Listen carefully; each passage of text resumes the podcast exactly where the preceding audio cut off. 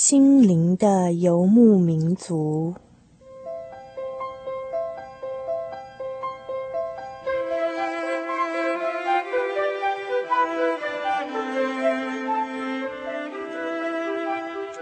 在这个谁都不管谁的后现代社会里，每一个人的心灵都是游牧民族。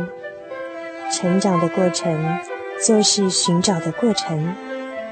每一颗漂泊的心灵，其实都在寻找生命的绿洲。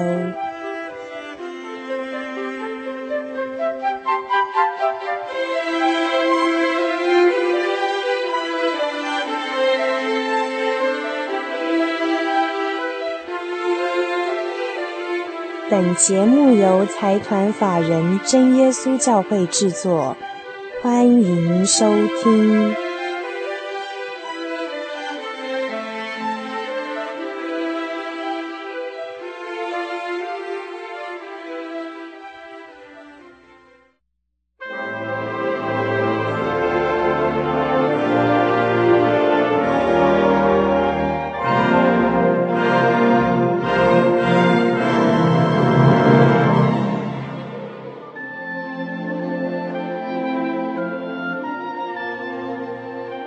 的游牧民族，在空中的朋友，大家好，我是 Kevin，欢迎大家今天再打开收音机来到我们的心灵的游牧民族里，跟我们一同分享，一同谈天。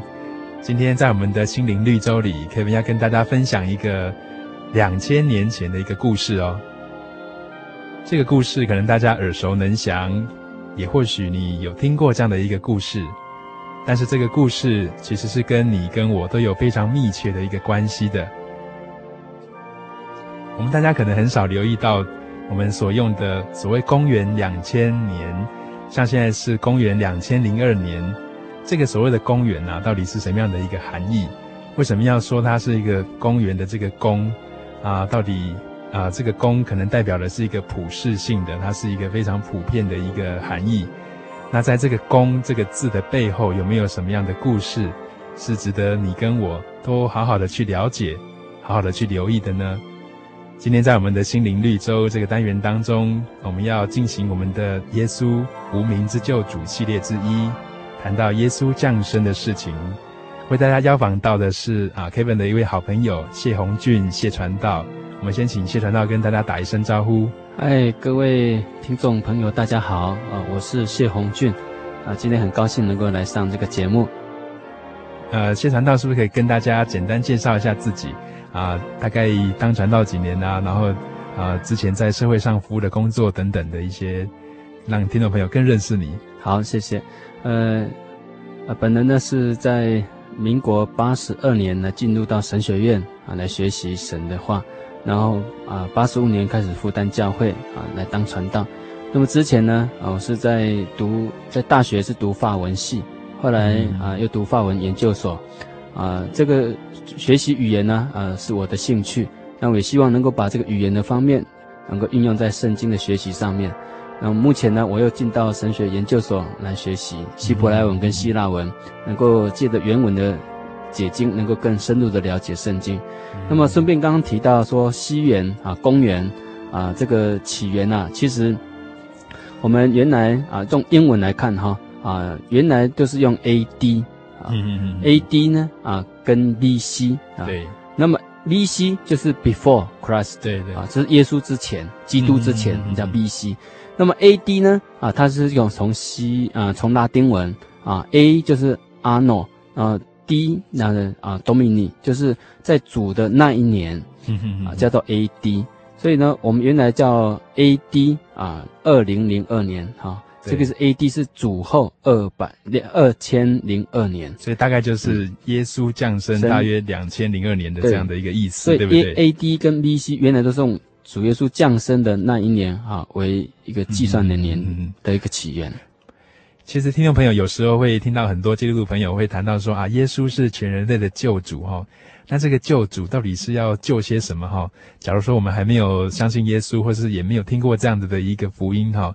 那可能会蛮纳闷的，其实，在耶稣降生之前哈，好像就有很多的地方在旧约，甚至好几百年以前哈，那有预言到说会有一个救世主所谓的弥赛亚的降生哈。那不知道可不可以请谢传道谈一谈说，呃，一个人在他降生之前就有人预言他要降生，那样子的情况是什么样的一个情形？啊，这个要回到呃犹太人他们在旧约的时代，啊，在主前七百四十年啊四五十年左右，嗯，啊，有一位先知叫以赛亚先知，他就写下了一段啊一个预言。就说将来会有一位童女怀孕生子，要给她起名叫以马内利。所以从此以后，犹太人他们一直有这样的一个盼望，期待一位弥赛亚，就是救世主，主哎，就要来拯救人类，那拯救他们。其实，在圣经有很多地方都有这样的预言哦。那在以赛亚先知哈，所谓的先知是不是就是？啊，能够预先知道很多非常重要的事情，哎，对，因为先知就是啊神的灵所感动的，嗯嗯嗯，他们得到感动，嗯、他们就会说出预言，就未来要发生的事情。嗯嗯嗯、那所以在 B.C. 哈，就是说主前的这个七八百年的时候，就说到这样的预言。那后来是不是真的发生了？还有快要发生的时候，是不是就那么明显让很多人知道，或是什么样的？啊，因为耶稣的降生呢，是一件天地啊非常重大的事迹，所以在啊主前七八七八百年啊，以赛亚先知的预言，他说有一位童女要怀孕生子，嗯嗯嗯，所以他们都知道啊，要期待的一位弥赛亚是从童女怀孕，要童女怀孕。那在圣啊在圣经有说到这个圣灵怀孕哦，那是不是就是就是童女怀孕的这样的事情呢？哎，对，因为圣灵怀孕啊。所以才有童女怀孕啊，这个神迹啊。按照一般的女人啊，应该是要男女啊结合才能够生产。嗯嗯啊，但是一个未出嫁的女人，怎么可能会有这样的事迹呢？啊，这个就是圣灵的一个工作。所以在啊马马太福音里面也特别记载，当时玛利亚已经许配啊给约瑟了，对，但还没有成婚。所以算是订婚，对不对？已经订婚而已。嗯、啊，但是约瑟听听到这个消息，说玛利亚已经怀孕了，所以他是以为说这个一定是啊别的男人不太名誉的事情，啊，不太名誉的事情。他这样猜测了。他这样猜测，但是啊，当时天使在啊异梦当中就对约瑟显现，就跟他说，这个玛利亚她的怀孕呢是从圣灵啊所。得来的怀孕，所以就是在在晚上做梦的时候，突然有天使来告诉他，对，嘿嘿，跟他怎么说呢？啊，就对他说啊，他的啊，玛利亚怀孕，这是圣灵的怀孕，她将来要生下一个小啊孩子，要给他起名叫耶稣，因因为他要将自己的百姓从罪恶里面要拯救出来，而且要把嗯称他为以马内利，所以就应验了以赛亚先知所说的，有一位处女啊童女。要怀孕生子，要给他起名叫以马内利。以马内利就是意思，就是说神与我们同在的意思。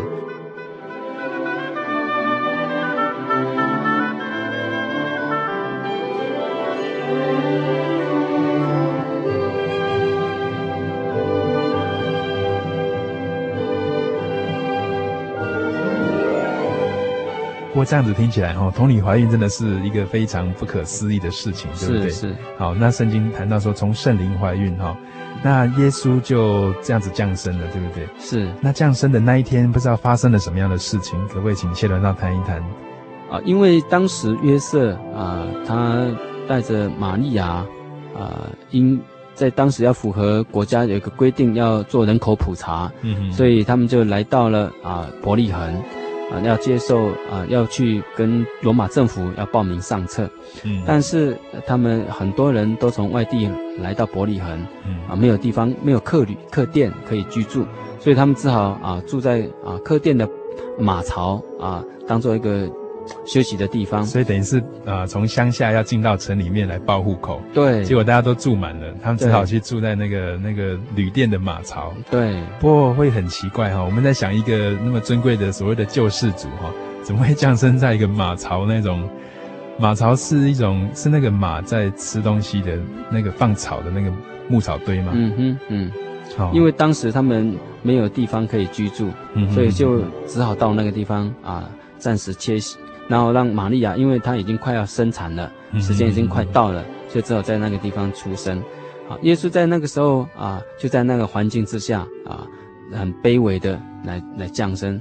嗯，那这样子降生在马槽有没有什么特别的一些意义啊？啊，因为这么尊贵，竟然会降生在一个这么这么卑贱的地方啊！因为主耶稣他是啊要来拯救人类啊，但是他呃要先从啊卑微啊奴仆啊的的一个身份啊，代表了他啊乃是要来啊服侍人。服侍人的，嗯嗯嗯他不是要来当一个国王国王的，呃，不是一个所谓的高高在上的君王啊，那大家看了都会害怕。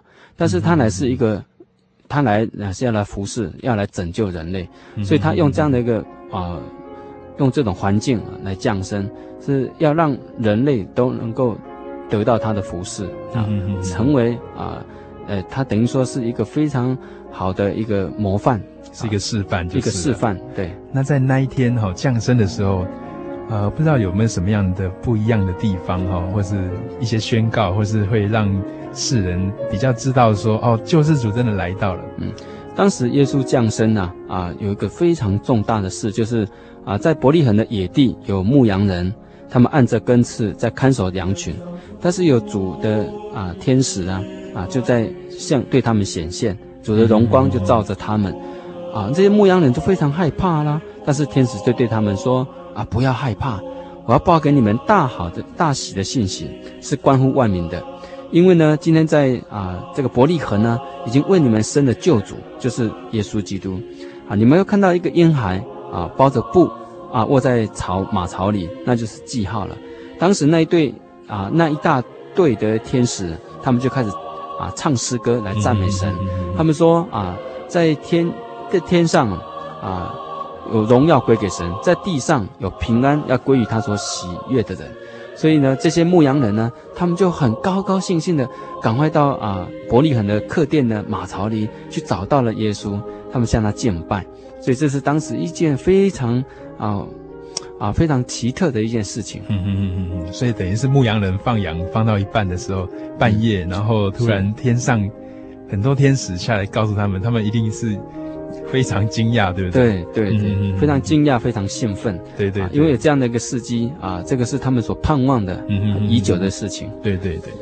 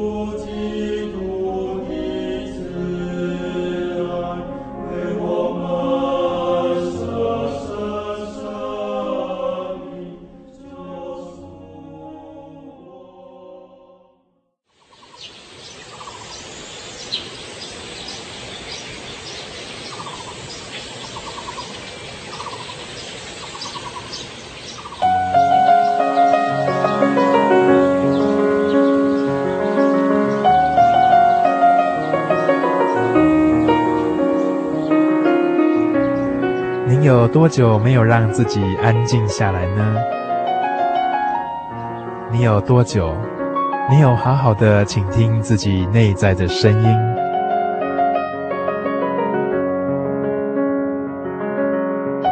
在忙忙碌碌的人海当中，你是否曾经找到人生最安详、最宁静的空间呢？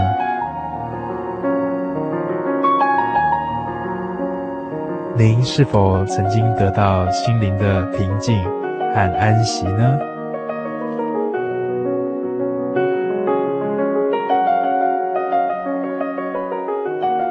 耶稣说：“凡劳苦担重担的人，可以到我这里来，我就使你们得到安息。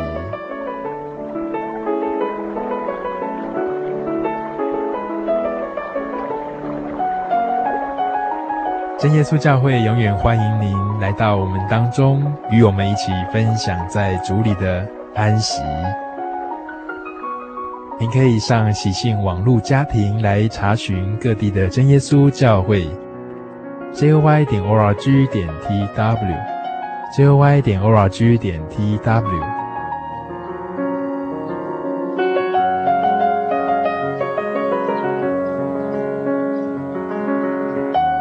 真耶稣教会永远欢迎您与我们一起分享这份心灵的平安与安息。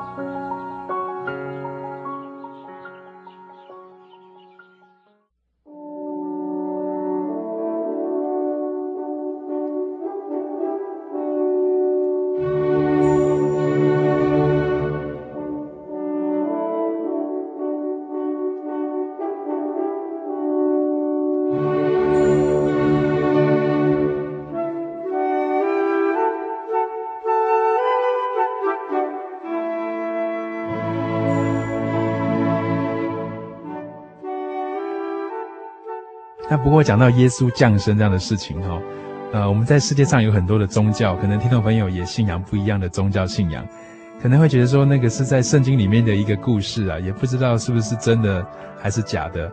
那是不是也有其他的一些历史的事实哈，证明说耶稣这个人啊，这个救世主真的曾经降生到世上了？啊，这个我们就应该从客观的历史记载哈来探讨，就会更清楚。啊，在呃，西元哈，呃，有呃三十七年到一百年啊，有一个人呐、啊，就是叫约瑟夫，这是一个犹太人，嗯、啊，他是一个犹太的历史学家，哦，史学家，哎，嗯、那么他不是基督徒哦，我们要强调，他他信仰的是犹太教，犹太教的，哦哦哦，一个非常正统的犹太教人。那么当时他写的犹犹太古史，嗯嗯嗯嗯，在他这本书里面啊的第十八。卷第三章第三节，啊，它里面就很很详细的记载，有一个人叫耶稣啊出现了，他是一位智者，他是一位啊基督啊是弥赛亚。那么当时他行了很多神迹，他也领受真理，他也是一位好的教师。他啊当时接受了比拉多的审判，被钉在十字架上，但是三天之后又从死里复活。在他之后，有许多跟随他的人成为基督徒，就是教会。那么，这个这一群人啊，就是啊基督徒。所以这个记载呢，是一个非基督徒，一个历史学家，而且约瑟夫他所写的犹太古史，已经是一个啊历史上的权威的著作。啊，所以这个不是我们去编造出来的，所以是非常可以考据的。对，是非常真实的一些历史，并且。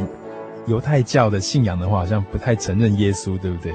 犹太教他们本来是排斥，哦哦哦，排斥耶稣，因为他们不相信耶稣是弥赛亚，他们不相信他是救世主，对，所以他们本来是排斥，而且逼迫，所以刚开始有很多的基督徒啊，受到犹太教的逼迫。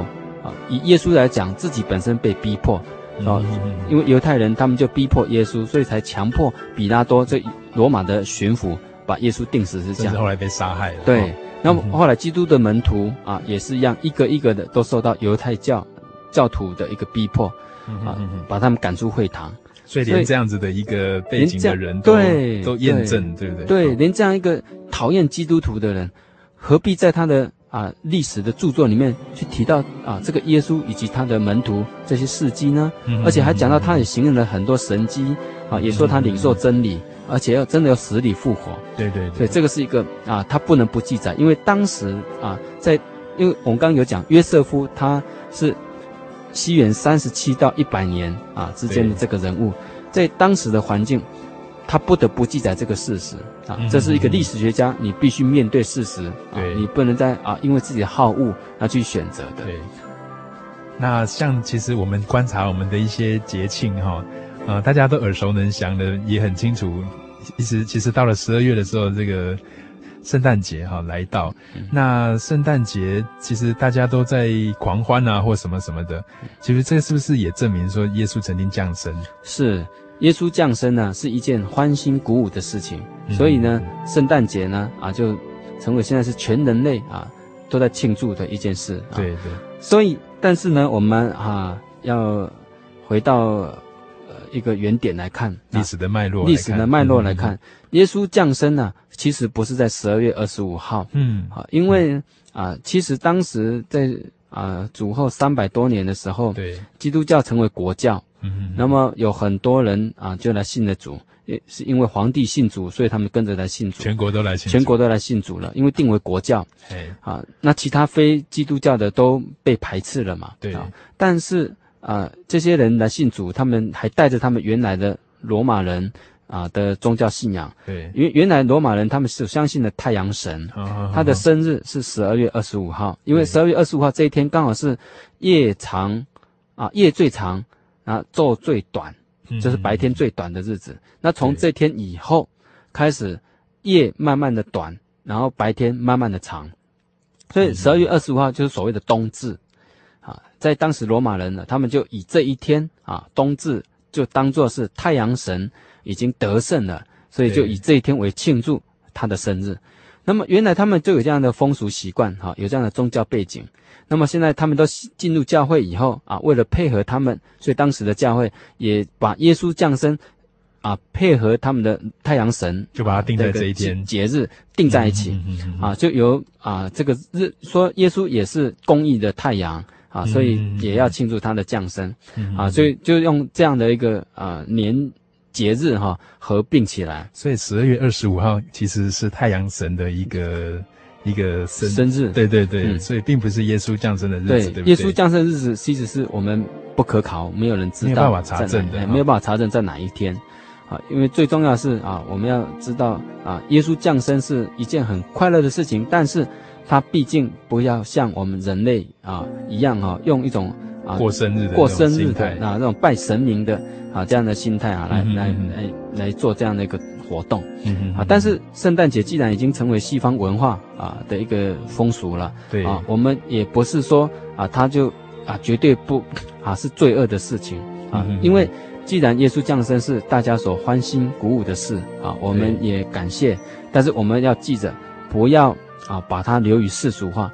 我们现在看到很多圣诞节的一些啊活动啊，在家庭里面啊会有全家团圆啊啊，在教会里面会有唱诗歌啊，会有圣诞的诗歌，然后会有一些啊报平安啊的一些活动，非常好。但是报喜信。对，但是有可能也我们也看到很多很很俗化的现象，像商业化狂欢舞会或什么的。对，嗯，很多人假借圣诞节的名义，结果来举办了很多狂欢舞会。是很多商业化，甚至利用圣诞节来赚大钱。很多商品嘛，很多商品都是在圣诞节啊，可以啊得到很好的业绩。就耶稣的降生本来是一件很神圣的日子，但是现在已经变成商业化了。对，这这是我们所啊不希望看到、不希望看到的，这不应该有的。那其实从刚才谈到牧羊人哈，在野地里面啊牧羊这样子的一个来看的话，好像耶稣其实，假如我们去推测。降生的日子，搞不好应该在夏天，还是说在是是，应该在夏天哈？因为牧羊人能够野地啊来牧养羊群，这个在冬天啊是不可能的事。因为冰天雪地，冰天雪地，他怎么可能还放羊到野地呢？嗯、啊，但应该是在屋里啊休息啊。所以以我们以那个啊这个环境来推算的话，它应该是夏天。对对啊，所以才有可能在野地啊，然后才有天使像牧羊人的显现。对对对，那所以其实像真耶稣教会哈，哎，对耶稣降生是非常非常的看重的事情。是，但是却没有过圣诞节这样的一个特别的一些庆典。对对，那这样子，其实我们听众朋友在面对耶诞节应该抱持什么样的一个态度呢？我们啊要庆祝耶稣降生。这是肯定的，对，因为耶稣不降生，怎么会有这样的恩典呢？对，所以我们啊一定要常常啊去感念啊，感恩思想感恩耶稣降生的事情。但是我们为什么不把它变成一个节日呢？因为我们啊看到这个节日，它的起源本来就是从异教罗马神罗马教的一个太阳神教那边结合过来的。对，所以我们啊基本上就觉得这个一定有牵扯到异教风俗的啊一个一个危机。另外，它也现在都已经商业化了，嗯所以其实带给我们有变成是负面的嗯啊嗯，嗯影响也很多。对所以真耶稣教会啊，从开始就啊认为我们要庆祝耶稣降生，但是我们不用再去过啊这种圣诞的节日，圣诞节对对对，对以免我们会信仰嗯嗯嗯嗯啊会俗化，嗯嗯然后且受到那个异教的影响。嗯嗯。Listen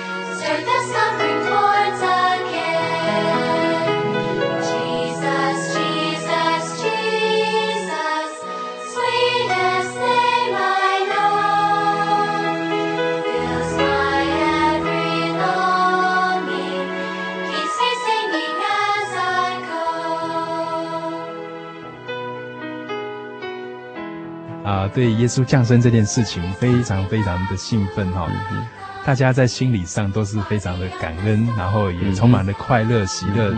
呃，那到底呃耶稣的降生到底有什么样的一个含义？在世界上有很多的宗教哈，呃，好像没有一个宗教会说到神要降生到世界上来变成人这样子的一个概念哦。那这样的概念对我们来讲，是不是听众朋友有一些东西是非常重要要去了解的？嗯，对，耶稣的降生呢、我们简单归纳成可以有三个目的。第一个目的就是啊，人类都有罪，所以耶稣降生要来带啊，来拯救我们的，来赎我们的罪。那么为什么人类都有罪呢？啊，这个我们可能要再做一个啊说明。啊，从亚当啊一直到我们今天的人，没有一个人没有经过死亡的。嗯啊，所以这个死亡啊，就是因为罪的工价，我们所以人都要死，所以这个死亡来证明我们人类都有罪。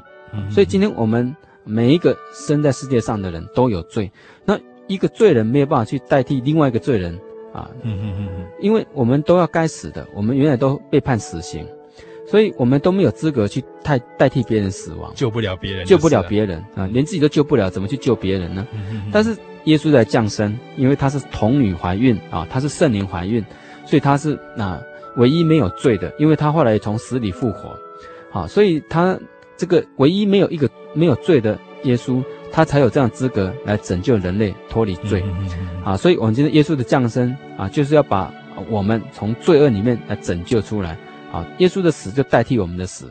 那也许你会问啊，那为什么耶稣一个人啊，他只能代替一个人呢、啊？为什么能够救全人类呢？啊，那这个我们要从亚当啊的问题来讲起，因为亚当一个人犯罪，所以呢，全人类也都在这个亚当之下啊，所以全人类也都跟着死了，也在罪里面。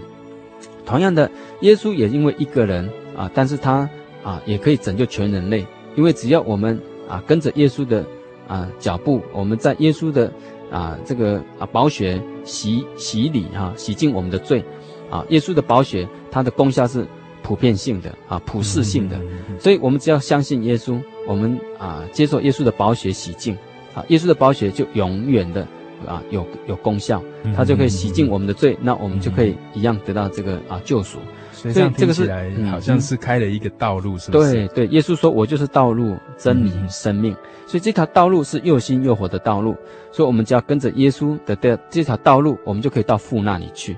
啊，所以耶稣是一唯一的一条道路。所以人若不借着耶稣，就没有人能够到父那里去。啊，这是第一个啊，耶稣降生的目的就是要来拯救我们啊，脱离罪恶。呃，不过 Kevin 听了后会觉得说这样想。其实一个神高高在上，在天上哈，嗯哼，他他何苦要降生到世上来？其实我们说人都有罪，带着这个肉体活在世上，有时候蛮苦的。是是，所以我们啊，因为因为神哈啊，啊，他呃知道我们人类活在这个世上很苦，所以他啊就啊道成肉身啊来到这个世上来拯救我们，来脱离这个罪的苦楚。其次呢，第二个目的就是要赐给我们真正的平安。我们在世界上有很多苦难，但在耶稣基督里面有平安，因为啊，我们的啊生活啊动作都在乎他哦。这位啊耶稣他都知道我们的软弱，所以他可以啊垂听我们的祷告啊，所以他一定要成为人，所以他能够体会我们人的啊这种啊生活的一些软弱。嗯嗯嗯，所以就像就像两个好朋友在一起谈一些很。很很愁很愁苦的事，会希望对方能够了解。对那对方也曾经走过这样的经验的时候，更能够体会，对，更能够感受，对不对？对，我知道 Kevin 也是心理学的哈，所以你一定知道这叫同理心。哎，对对，因为同理心呢，这是一个最好的辅导啊。所以主耶稣他也曾经为人，如果他只是神那么高高在上，我们也许不能够啊，来来啊，向这位神啊，跟他诉苦。啊，因为他他神嘛，他怎么会知道我们人的困难呢？啊，当然神是无所不知，那是一个理论上是这样讲。但是耶稣真的成为人啊，来到世上啊，他经历过我们人的这些啊痛苦啊，知道我们的啊口渴是什么滋味啊，知道我们悲伤是什么滋味。所以在啊福音书里面就记载了耶稣他也口渴了，他也像一个撒玛利亚妇人要水喝，他也悲伤了，他看到玛利亚。的弟弟拉撒路死亡，然后很多犹太人啊，玛利亚以及啊马大都在哭，所以耶稣也哭了。所以这些都是谈到耶稣的情感，是像人一样的啊，所以让我们可以啊体会到，耶稣真的知道我们的软弱，所以我们向他的祷告，他一定可以垂听啊。那第三个目的就是啊，他要拯救我们来进入天国啊，因为我们知道人的生命啊是有限的啊，今天我们在这个世界上的生活。是短暂的，但有一天呢，我们的灵魂要到哪里去呢？啊，就是主耶稣他为我们预备的那啊永远的住处。所以主耶稣要离开门徒的时候啊，门徒感到忧伤啊，但是主耶稣对他们说：“你们不要忧愁啊，因为我去啊，原是为你们预备地方，预备好了，我就来接你们到我那里去，你们就永远与我同住。”所以主耶稣今天的降生呢、啊？我们这样归纳起来，好，我再讲一次，对，就是有第一个是要拯救我们脱离罪恶的捆绑，嗯，啊，那第二个就是要来啊赐给我们平安恩典，第三就是要啊带我们进入永远的啊国度，就是将来啊那永远的生命赐给我们永生。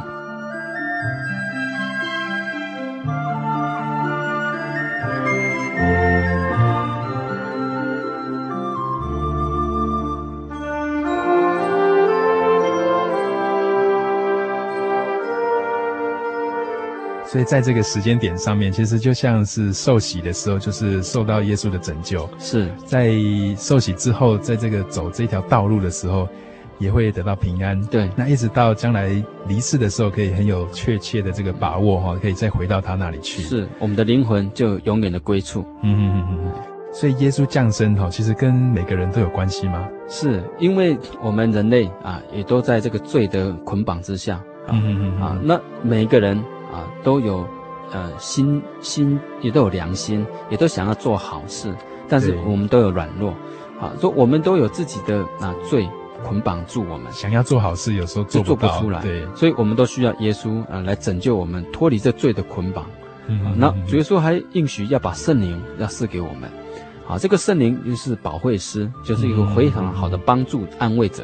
所以今天我们在真耶稣教会有很宝贵的体验，就是我们得到圣灵的啊体验哦，一个本来啊嗜嗜酒如命的啊，一个非常的啊放荡的一个啊人呐，他因为得到圣灵的帮助，嗯，结果他竟然呐就。真的把这些坏习惯呢都戒掉了，嗯嗯啊，我听过很多这样的见证，嗯啊，所以说我们啊能够得到圣灵的帮助，就真的能够克制掉肉体的这些情欲，所以这是不是一种拯救跟一种释放？是，对，就让我们真的从罪恶里面啊的捆绑里面拯救出来了，嗯嗯嗯，能够成为一个啊我们啊在基督里面一个新人啊，就得到新的生命，嗯、活出新的样式。对对对。那听众朋友，呃，可能听到耶稣的故事哈，可能会有时候会感觉到，那好像是一个西方的一个宗教哦，是一个洋教，跟中国人好像没有什么样的关系，跟我们华人哈好像沾不上边。那想请问谢谈道，是不是所谓的这个拯救全世界、全全全世界的救世主，这是怎么样的一个推论呢？啊，原来呢，犹太人所盼望的弥赛亚，意思是要拯救他们啊，自己犹太人能够重建国国度。啊，因为犹太人他们一直都没有自己的国家啊啊，但是啊，主耶稣来到这世界上，他是成为人类的救主啊，因为呢啊，他的恩典呢是要拯救一切相信他、愿意接受他的人，所以不分国籍，所以在啊当时啊啊使徒时代哈、啊，呃有很多的啊很多犹太人，呃也来相信耶稣了，对，所以他成立了很多教会，对，但是另外有保罗。他就成为外邦的使徒，他就当时保罗他原来是站在反对基督教，对对对啊，逼迫基督徒的一个立场，对对，但是在他有一次要逼迫基督徒的路上啊，主耶稣对他显现，就对他说啊，你保罗保罗，你为什么逼迫我呢？都不相信，不相信呢、啊？对对，但是保罗当时在说啊，我你是谁啊？我怎么不知道你是谁？他说我就是你所逼迫的耶稣。从、哦、此以后。保罗就认定了，知道了啊，原来这位耶稣才是真的是救主啊！但是保罗被拣选啊当使徒，是来做外邦人的使徒，就是非犹太人的。所以保罗当时就开始对哦欧洲啊那个土耳其啊马其顿很多国家啊很多国家到西班牙啊到意大利啊的罗马，他都要去传福音，让那些非犹太人。都能够来相信主，对对，来来接受这个救恩，因为这个救恩不是只给犹太人啊，也给非犹太人，也就是包含全人类的。嗯。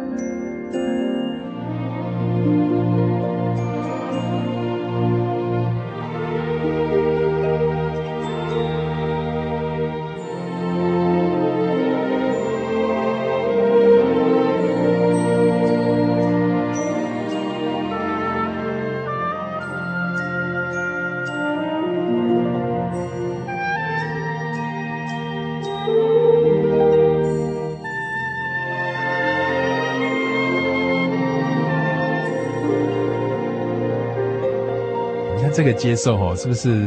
呃，听众朋友，假如听了觉得说，耶稣降生，假如是跟你自己有关系，那应该用什么样的态度来接受呢？啊，我们哈，嗯、听了这么多啊，也许我们最后一个疑问是说，那我们要如何去啊认识主呢？啊，主耶稣在哪里啊？今天我们看不到他啦，啊，他是两千年的人呢，啊，那我们今天要去啊接受他的恩典，怎么来做呢？啊，今天主耶稣已经把这样的啊。这个恩典呢，啊，已经交付给教会。嗯，所以今天我们只要走进教会，啊，我们今天去接触真耶稣教会，啊，因为这个地方有圣灵，啊，有真理，又有神迹奇事，所以我们到真耶稣教会的啊任何一个啊地方，我们都可以去体验到这个圣灵的啊的体验。我们也可以认识这位神，我们可以认识耶稣啊，因为啊真耶稣教会是以圣经的道理。啊，来传讲耶稣，所以我们要去接触耶稣，我们要遇见耶稣，我们一定啊要到教会来，好，因为教会已经负有这样的一个使命，会把耶稣的信息，甚至把耶稣来介绍给我们认识，在教会里面跟耶稣来相遇，对，遇见耶稣啊，这是一个非常美好的恩典。是是是，在刚才 Kevin 听到谢传道谈到耶稣降生。高高在上的一个神哈，愿意非常卑微的降生在世上，甚至降生的时候降生在马槽这么样一个卑贱的地方。嗯，在我们这个耶稣无名之救主的这个系列心灵绿洲的系列，我们陆陆续续会啊谈到耶稣的服事啊，耶稣对世人的一些医治，还有他的一些教训教诲，甚至在最后谈到耶稣他的受难，受到迫害而被杀害，那以至于在最后。能够得胜，能够复活。我们在心灵绿洲的这个系列当中，陆陆续续希望能够把这样子的一个好的信息，能够传达给听众朋友。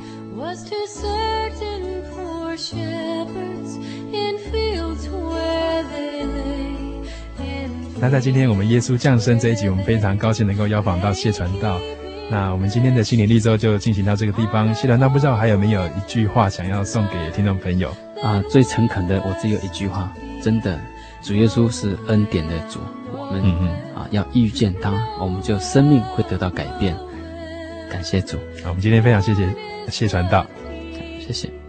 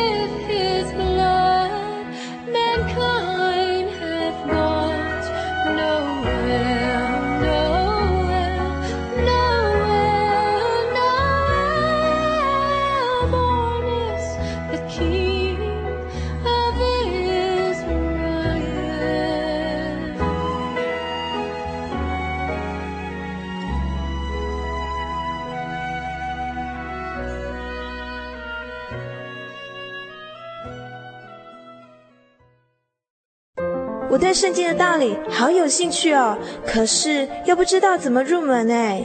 你可以参加圣经函授课程啊！真的啊？那怎么报名？只要写下姓名、电话、地址，寄到台中邮政六十六支二十一号信箱，很快的，你就会收到第一课的课程了。赶快去寄吧。嗯。圣经函授课程能循序渐进地引导您更了解耶稣基督的福音。得到生命的滋润和来自信仰的力量。本课程完全免费，欢迎来信台中邮政六十六支二十一号信箱，请注明参加函授课程。愿神祝福您。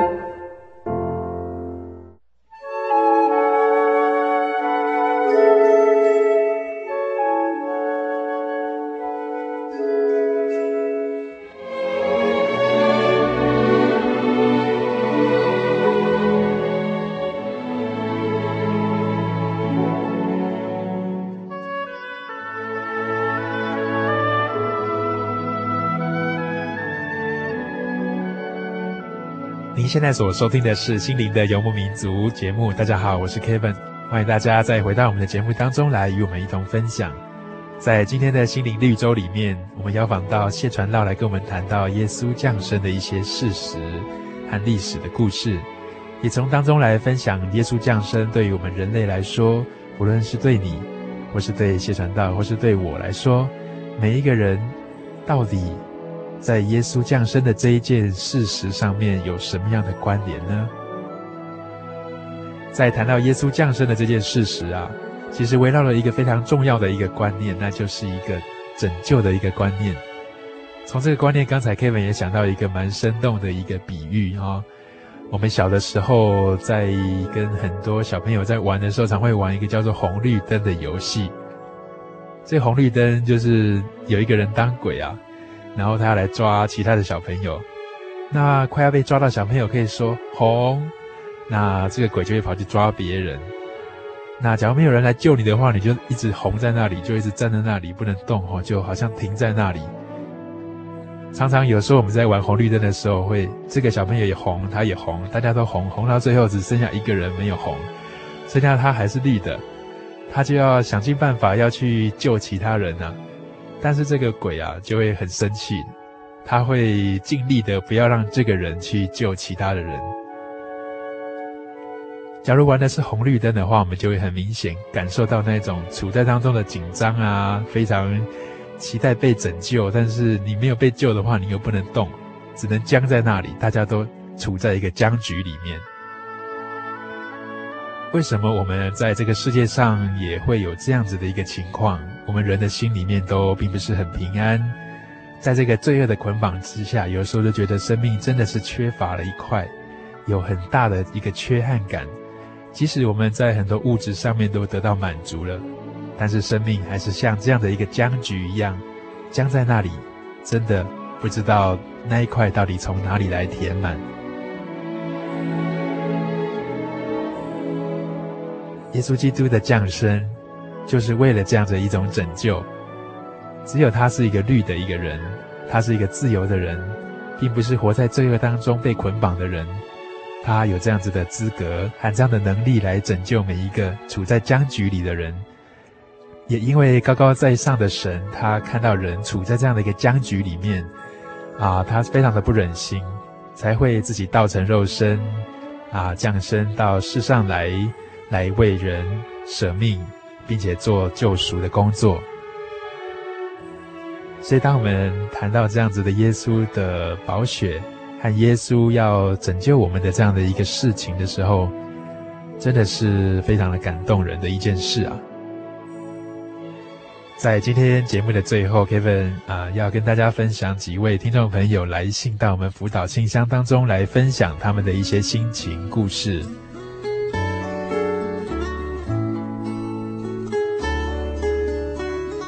在这礼拜当中，Kevin 接到了许多的听友的来信。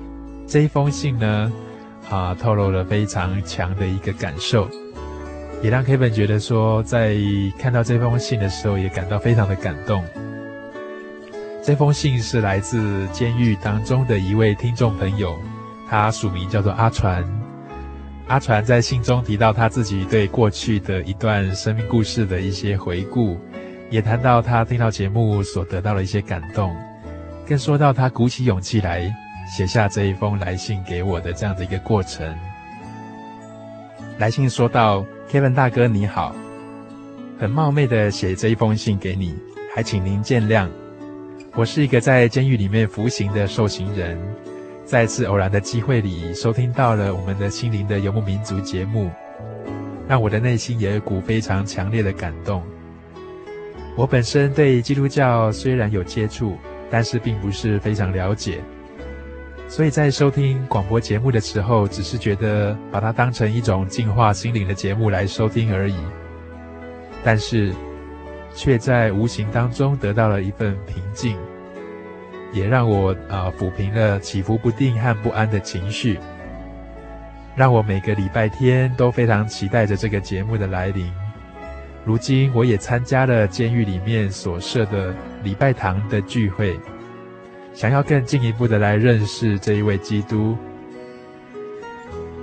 像我们这些受刑人啊，大多总有一段很不堪的过去。对一般人而言，我们是无可救药的魔鬼；对我们自己而言，也是茫茫然不知所措的。我看不见未来。也看不清自己，唯一所能做的就是随着世俗浮浮沉沉，求一个生活，求一个生存，也求一种快活。这种生命，其实我自己心里面很明白，丝毫没有什么样的意义，也没有什么样的盼望，有的只是痛苦和伤害。很多的大道理我都听得懂，也都会说。但是这些却改变不了我。我不知道我自己到底缺乏了什么，在我的生命里，价值观里的扭曲，以及我眼睁睁的看到的却摆脱不了的一些诅咒。但我在接触了基督后，内心总有一股过去从来没有过的体验，那是一种平安和宁静的感受，流过我的心头。我真的很好奇，也很渴望这一份感受。上次在节目里面听到你说要赠送圣灵杂志，我有点挣扎，不知道为什么。但是我还是告诉自己，我应该进一步鼓起勇气来认识这位基督了。所以很冒昧的写信给你们，希望能索取这一本书，并跟 Kevin 大哥做一个认识。在此非常谢谢你。最后祝贵节目能够长远顺利，阿传敬上。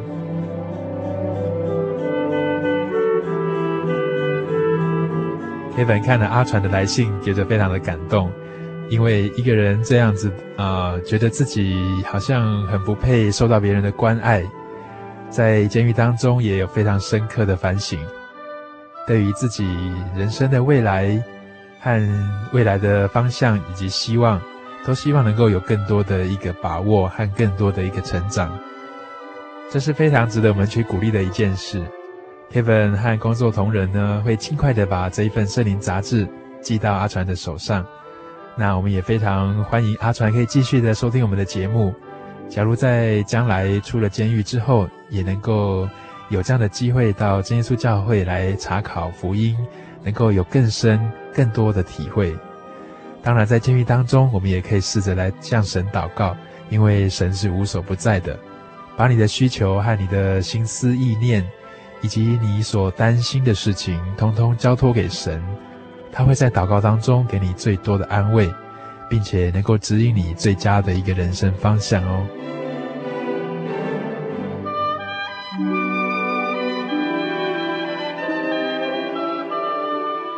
另外一封听友来信是署名叫做 Nico 的一位听友，Kevin 接到你的来信也是非常的高兴。觉得你所提出来的问题蛮重要的，对你来讲也是蛮切身、非常关心的一个话题，啊，很愿意在空中跟你做更进一步的一个分享。Nico 提到说：“主持人您好，展信愉快，再一次收听的贵节目，感觉不错，就每到星期天一定会收听。我是从这个月才开始收听的，谢谢贵节目能够把这样的福音传给大家，感谢主。”我本身啊，虽然不是教友，但是我的女朋友她是教友，在台中公园旁的一个教会受洗了。而我家在台中的地方附近也有一家，但是我从来没有进去过。认识她已经有三年了，只要是我下班，我一定会陪她去教会。他也一直叫我要受洗。但是因为我在家中是拜佛教的，是传统信仰，有拿香的那一种，所以我没有办法受洗。我跟他说要去教会的话，我一定陪他去，就是不能加入啊。就这样，我们分手了。那时候我一直问他，你要找的是一个真正爱你的人，还是找一个啊跟你信仰一样但是不爱你的人？他都没有说话，自始至终不管。节日啊，生日啊，我都会打电话，还有写信、寄卡片给他。我一定会去关心他，但是他都没有给我回消息。我想请问 Kevin 大哥，到底我该怎么办呢？祝听友满天下平安，听友 Nico。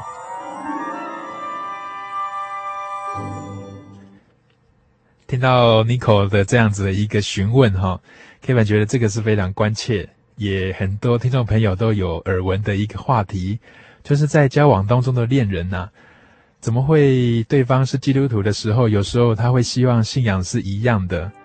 假如在信仰不一样的这样的前提之下，会有一些却步，或是有一些考虑呢？到底这样的情况是怎么样？其实这跟刚才我们在节目当中谢传道所谈到的耶稣。降生为了拯救世人，有非常切身的相关。因为人处在僵局当中，是属于这个世界的。假如没有耶稣基督的这个拯救的话，人会一直处在这样的僵局当中。即使你靠着很多的行善，做很多好事，积很多功德，但是终究来说，生命的本质还是属于这个世界。我们知道，这个物质的世界是属魔鬼所掌管的。怎么说呢？很多人心败坏的很多很多的事情，其实都反映出这个罪恶在这个世界上的一个蔓延开来的情况。所以在属世间的人，到底可不可以跟属神的人相配合，生活在一起，心灵相通，每天每天生活在一起，会不会有很多的隔阂和冲突呢？有很多基督徒的朋友会非常慎重的考虑这一点，因为自己未来共走一生、共走这个天国路的另一半，假如自己是属神的人，但是他却没有办法跟我们一样是属神的人，有时候这样子会是一种非常痛苦的一种感受，在灵性的层次来讲，也会显得格格不入。所以并不是说基督徒很自命清高，或是说啊、呃、吹毛求疵哈，说对方一定要来受洗啦，一定要来教会啦，或是怎么样，站在好东西跟好朋友分享的这样的一个立场哦，自己最亲近的先生或是太太，最亲近的未婚妻、未婚夫，一定非常希望他能够跟自己一样，领受到这个世间上最宝贵的一件事情。所以他会非常认真的要带你去教会，我想那是我们可以理解的。他也会非常希望你不要再属这个世界了，不要再受到魔鬼的辖制，能够尽快的跟他一样，能够成为属神的人。在将来孕育下一代的时候，也能够让孩子有非常好的一个环境，在属神的家庭，在属神的气氛当中，能够有非常好的成长。所以，Nico 可以进一步的到教会来查考，试看看，也许你多了解一点。纵使只有觉得基督教好像很平安、很很好，这个福音非常好，但是啊、呃，Kevin 大哥在猜想哦，可能你还没有很深刻的去了解到，说自己到底跟耶稣基督有什么样的关系。可能你更进一步的查考之后，啊、这一段感情不见得是。一定要把它找回来，因为有时候我们强求会非常的痛苦。但是呢，这个关乎信仰的事情，你一定要好好的把握。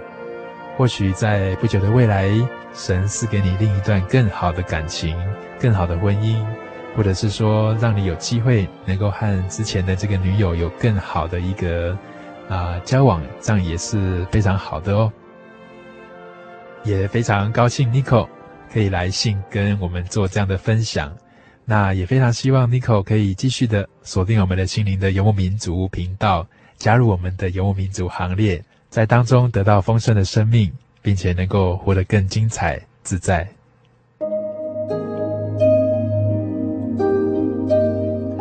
今天我们的节目就进行到这个地方，欢迎大家下周能够继续的打开收音机来收听我们的心灵的游牧民族节目。假如你对今天的节目内容有一些疑问，或是想做进一步的分享，Kevin 都非常欢迎你来信或是传真给我们。来信可以寄到台中邮政六十六至二十一号信箱，台中邮政六十六至二十一号信箱，或是你可以传真到零四二二四三六九六八零四二二四三六九六八。假如你是电脑族的话，我们更希望你可以上我们的喜信网站来做非常多的分享和浏览。J o y 点 o r g 点 t w，j o y 点 o r g 点 t w，这是我们喜信网站的网址。你可以到广播网上面来收听我们以前的节目，也可以在当中寄信给 Kevin 来分享你听了节目之后的感动哦。我们都非常期待能够收到你们的回音，更希望你们在空中可以跟我们长长久久的做心灵上的分享和沟通。我们今天的节目就到这边告一个段落。愿神祝福大家在这一周当中都非常平安，非常顺利。